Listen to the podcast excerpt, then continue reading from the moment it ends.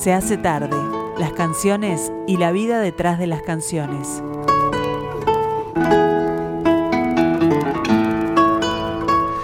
All aboard, we're just about to begin our magical mystery tour of each Friday. Estamos por empezar nuestro viaje mágico y misterioso de cada viernes. Bueno, aquí comienza, se hace tarde, en Radio Mundo 1170M. Tenemos a Oscar Romero del otro lado del vidrio y aquí feliz de la vida por estar empezando este nuevo tiempo de Beatles. ¿Quién les habla? Eduardo Rivero.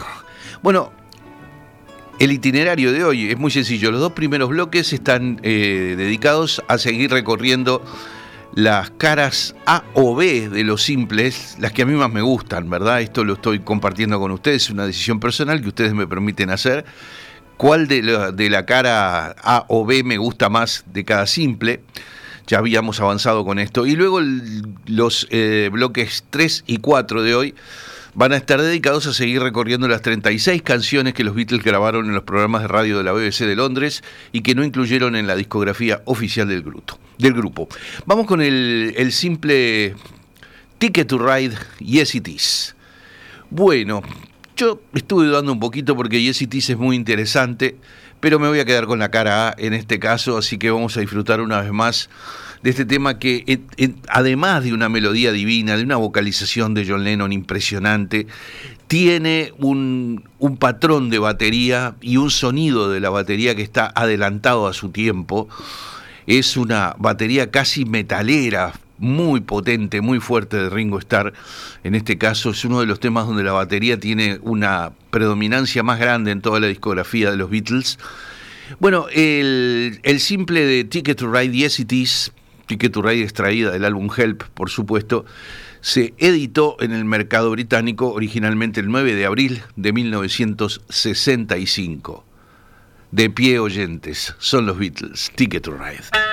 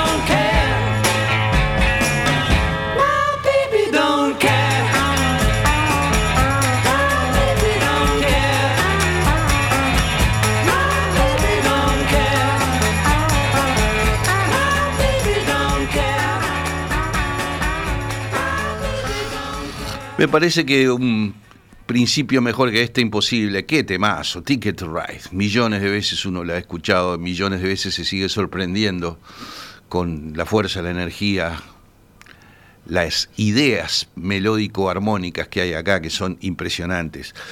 El siguiente simple fue eh, también extraído del álbum Help y tiene eh, en una de las caras justamente el tema Help y en la otra I'm Down. I'm Down es un rock furioso donde McCartney hace una vez más su remedo, digamos, de la voz de Little Richard requebrada y esto. Pero me voy a quedar con la cara A. Lennon dijo que le gustó su canción siempre, pero que no le gustó cómo quedó. Lennon siempre se dedicó a tratar de destruir el mito de los Beatles como pudo y no lo logró. Y él mismo creía en el mito, por supuesto, por supuesto. El 23 de julio de 1965 salió este gran disco simple y vamos con la cara A. Help. Help, I need somebody. Help, not just anybody. Help, you know I need someone. Help. When I was younger, so much younger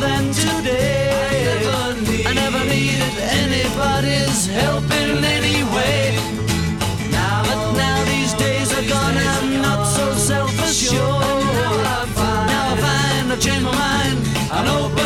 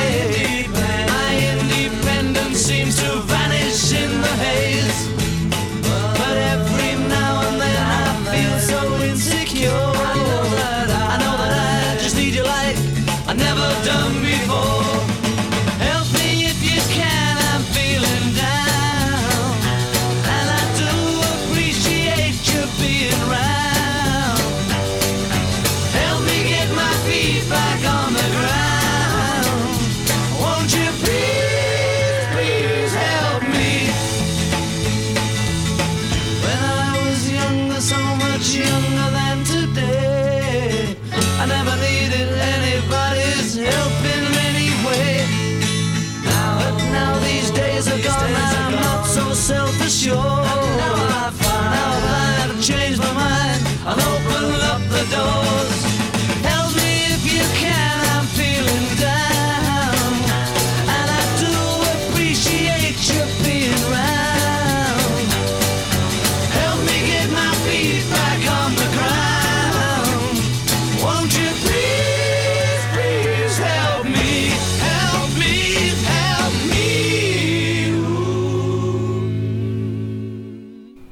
Y yo creo que hasta que tenga uso de la razón en este mundo voy a seguir asociando a Help con el comienzo de la película, el momento en que aquel, este, aquel jefe de la secta de hinduista eh, le tira dardos a una pantalla donde están los Beatles filmados en blanco y negro con rompevientos negros cantando justamente Help. Me quedó para siempre eso. Y creo que a, todos quienes han visto la película y a todos quienes aman a los Beatles y vieron esa película les, les ha quedado grabado eso mismo. El simple siguiente es, es una de esas ocasiones donde es más difícil elegir entre una cara A y una cara B para compartir con ustedes. Y es el simple Day Tripper We Can Work It Out. Bueno, Day Tripper tiene un, eh, un, riff de guitarra eléctrica inconfundible. Ton, ton, ton, Yo la quiero mucho porque además era la canción que usaba como característica Elías Turubich cuando hacía en Radio Sarandí hace muchos años Beatlemanía. ¿verdad? Empezaba el programa este, con, con, justamente con, con Day Tripper como cortina. Pero me voy a inclinar por We Can Work It Out, que es una obra maestra por lo alto. Es una cosa tan impresionante, We Can Work It Out. Se la vimos cantar a Paul McCartney acá en el estadio, ni que hablar. Pero aparte tiene ese, ese cambio de, compás en el medio que pasa del 4x4 habitual del rock al eh, 6x8 o 3x4 del vals en el medio. Life is very short and there's no time. Y cuando dice for fussing and fighting, ahí pasa a vals. Es una cosa totalmente revolucionaria en aquel momento, ¿no? Donde los, las canciones de tres minutos eran para bailar. Entonces, ese cambio de compás, digámoslo así, desconcertaba a los bailarines en, los, en las salas de baile. Y bueno, era parte del tesoro de innovaciones que traían los Beatles, ¿no? Bueno, esto es una impresionante canción y una impresionante vocalización de Paul McCartney. We Can Work It Out, editado el 3 de diciembre del 65. Try to see it my way. Do I have to keep on talking till I can go on? While you see it your way, run the risk of knowing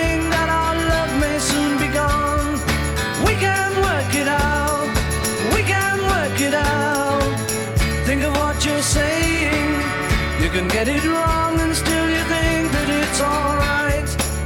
Think of what I'm saying. We can work it out and get it straight or say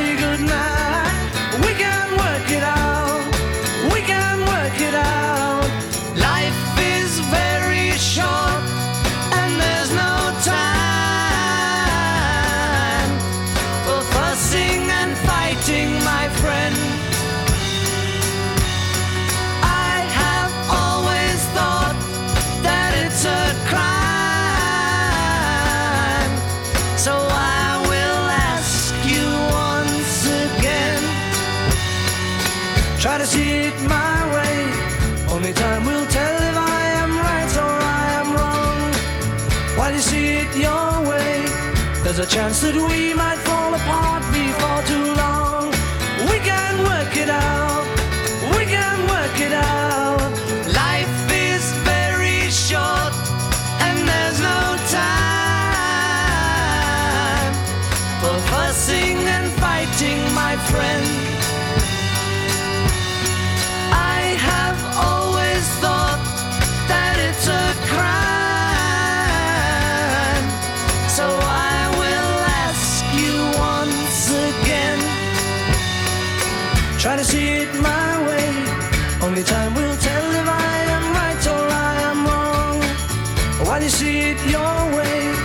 There's a chance that we might fall apart before too long. We can work it out.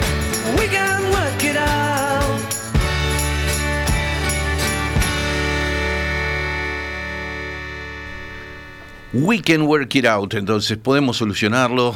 El reverso del simple con Vacaciones de un día, Day Tripper. 3 de diciembre del 65, la edición. Bueno, el simple siguiente este, marcó un montón de innovaciones. Los Beatles se quejaban a los técnicos de la EMI de que sus simples no tenían eh, graves, o por lo menos no tantos graves como los simples de la música pop que venía de los Estados Unidos. Y los técnicos de la EMI increíblemente les decían que si ellos incrementaban el nivel de graves, podía pasar que la púa en el surco del disco saltara, cosa que era un delirio totalmente. Era simplemente que no se animaban y los Beatles eran, bueno, una invitación constante a experimentar y a animarse a hacer todo lo que estaba por fuera del reglamento. Por eso esa música fue lo que fue y sigue siendo lo que es. Bueno, el simple siguiente era entonces Paperback Writer y del otro lado Rain. Rain es una canción experimental de Lennon donde aparecen por primera vez guitarras invertidas. Ya estábamos llegando al periodo más eh, de la psicodelia en la música de los Beatles. Y Paperback Writer, una canción con una enorme elaboración y un trabajo vocal de, con coros y eso, que es una especie de filigrana, hecho increíblemente. Bueno, el 10 de, de junio de 1966 se editó el simple de Paperback Writer y Rain, y yo recuerdo como algo que no voy a olvidar nunca, que la primera vez que lo vi a McCartney, que fue en Buenos Aires, en el año 1993, el día eh, 11 de diciembre de 1993, en la cancha de River, eh, hizo una versión en vivo tan impresionante de Paperback Writer. Así que aquí está entonces Paul McCartney en la cara, notoriamente la cara A de este simple, haciendo Paperback Writer. Paperback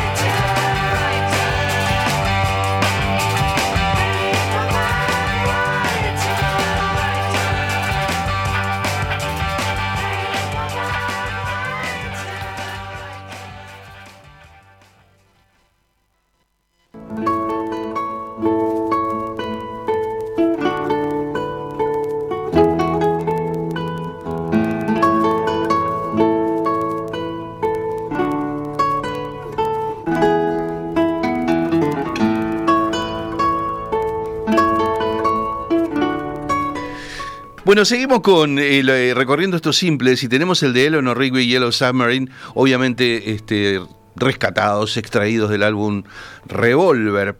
Ese simple se editó el 5 de octubre del 66. Yellow Submarine es un divertimento, es muy divertida, pero yo me quedo con la obra maestra de Eleanor Rigby con un cuarteto de cuerdas duplicado, que viene a ser un octeto de cuerdas.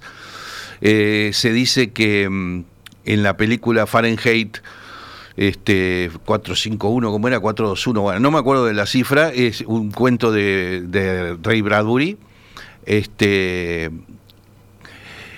se basó la banda sonora de, de esa película, le dio la idea a George Martin para escribir el arreglo de Eleanor Rigby, es lo que se dice. Pero bueno, una auténtica obra maestra. Eleanor Rigby.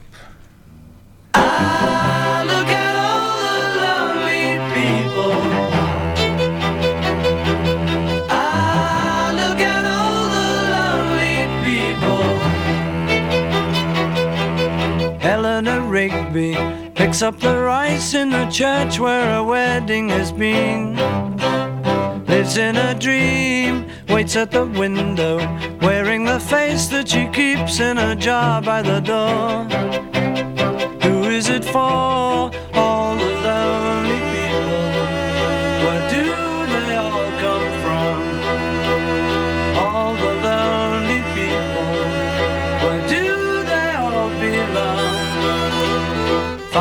Mackenzie writing the words of a sermon that no one will hear. No one comes near. Look at him working, darning his socks in the night when there's nobody there. What does he care? All the lonely people. Where do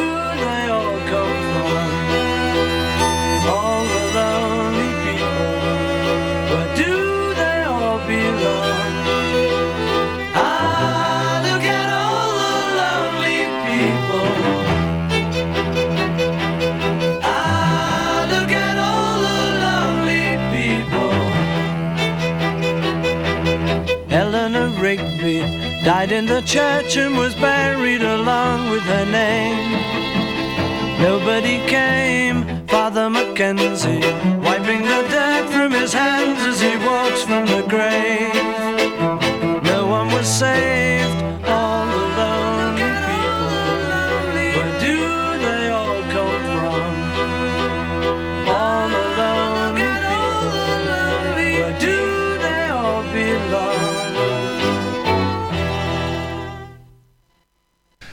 Bueno, el simple siguiente es nada más ni nada menos que el más grande simple en toda la carrera de los Beatles y el más grande simple que yo haya escuchado en, en la vida, que es Strawberry Field Forever, Penny Lane. Hay veces que yo votaría por Strawberry Field Forever, hoy voy a votar por Penny Lane. Son dos, dos versiones, como, como les he contado muchas veces, son dos versiones de un, de un mismo recuerdo infantil, porque son dos versiones de la niñez en Liverpool. Strawberry Field Forever hace referencia a un parque de, Liverpool donde había un local del Ejército de Salvación o algo así, como un, este, un hospicio. Y es el recuerdo de Lennon del Liverpool de la niñez. Y Penny Lane eh, refiere a una zona del centro de Liverpool donde hay una rotonda, hay una serie de cosas más. Y McCartney en la letra habla de la peluquería y del cuartel de bomberos y demás. Es una rotonda que hay donde paran los ómnibus hasta el día de hoy en el centro de, Liverpool. Este simple, absolutamente mágico, se editó el 17 de febrero de 1967, ya conocen la historia de Mason haciendo el solo de trompeta y demás. ¿Qué se puede decir? Una vez Fernando Cabrera me dijo que le llamaba la atención de Penny Lane la, la base rítmica, el bajo y la batería, con qué convicción y con qué fuerza están tocados y qué papel importante le dieron en la mezcla de audio a la base rítmica de, de, Penny Lane. Y es cierto, es absolutamente así. Aquí está una vez más en nuestras vidas y en este programa. Penny Lane,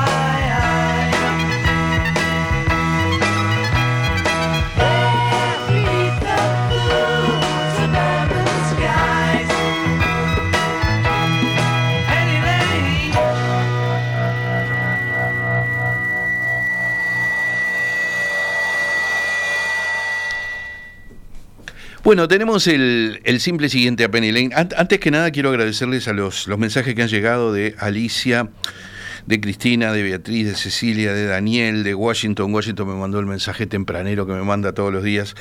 Así que bueno, muchísimas gracias por estar ahí compartiendo esta gira mágica y misteriosa por la música de los Beatles.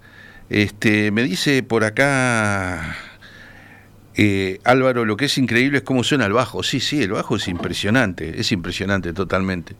Se, se lo tomaron en serio ahí con la base rítmica de, Penny Lane. El simple siguiente es Baby You're a Rich Man, All You Need Is Love. Cara A, All You Need Is Love, la canción que los Beatles utilizaron para hacer eh, puesta en el aire en la primera transmisión vía satélite que se hizo en la televisión británica en esos años. La primera televisión británica no, en la televisión mundial. Y en, Inglaterra eligió mostrar a los Beatles grabando All You Need Is Love, un himno de amor universal, una canción tremenda con aquella referencia a la marsellesa cuando arranca, etcétera, etcétera. Pero yo me voy a, me voy a dedicar hoy a, disfrutar de, del reverso, Baby You're, You're, a Rich que es una canción no, no, no tan recordada como merecería o no tan difundida como merecería. Hay una historia muy linda que es que Baby You're a Rich Man, a pesar de que los Beatles estaban en una fase de creciente barroquismo, digamos, en su música, con grabaciones muy complicadas que llevaban, cada canción llevaba muchas sesiones, etcétera.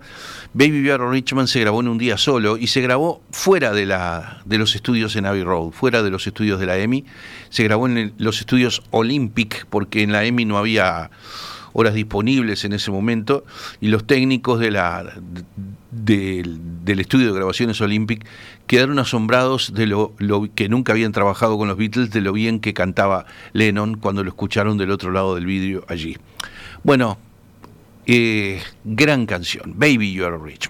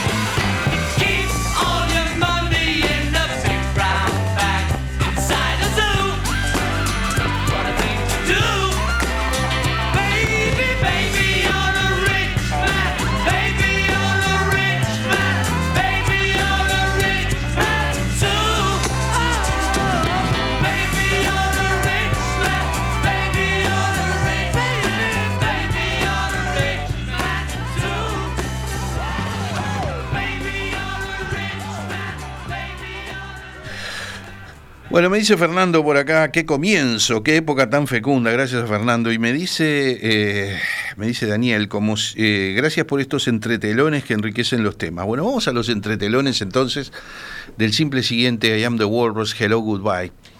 Bueno, Hello Goodbye es una, una canción este, muy relativamente sencilla dentro de lo que era la música de los Beatles en esa época. Hay un videoclip muy célebre de Hello Goodbye donde están los Beatles tocando eh, rodeados por unas bailarinas como con polleras de, rafia, así tipo hawaianas. Eso fue filmado en el, en el, Teatro Saville, que era un teatro que era propiedad de Brian Epstein. Él había comprado ese teatro. Este, él siempre había estado vinculado al mundo del espectáculo, digamos, y su pasión era tener un teatro propio donde elegir qué repertorio poner en escena y eso. Pero yo me voy a quedar con el reverso I Am the Walrus de este simple editado el 24 de noviembre de 1967. Hasta el día de hoy me cuesta creer I Am the Walrus. Me, resulta increíble. Eh, es eh, increíble por dónde discurre esa canción, cómo va la melodía, el arreglo orquestal que hizo eh, George Martin, que se contagió de la locura creativa de los Beatles la voz de Lennon. Lennon dice que hizo esta letra para que no dijera nada, que es una letra que en realidad es un, rejunte de palabras y no quiere decir nada, porque estaba cansado de que mucha gente encontrara, buscara, intentando encontrar el significado oculto, el mensaje escondido en las letras de los Beatles. Y entonces él hizo una letra que no quería decir nada. Gu, gu, gu, yub, cosas así decía. I am he as you are he and you are me and we are all together. Yo soy tú y él es, él es yo y todos estamos juntos. Dice cosas así que son absolutamente este, inconexas, ¿no? Pero a pesar de, esa, eh, eh, de ese caos letrístico, digamos, esto es una obra maestra por derecho propio y es una de las más grandes canciones de toda la discografía de los Beatles. Soy la morsa, I am the walrus.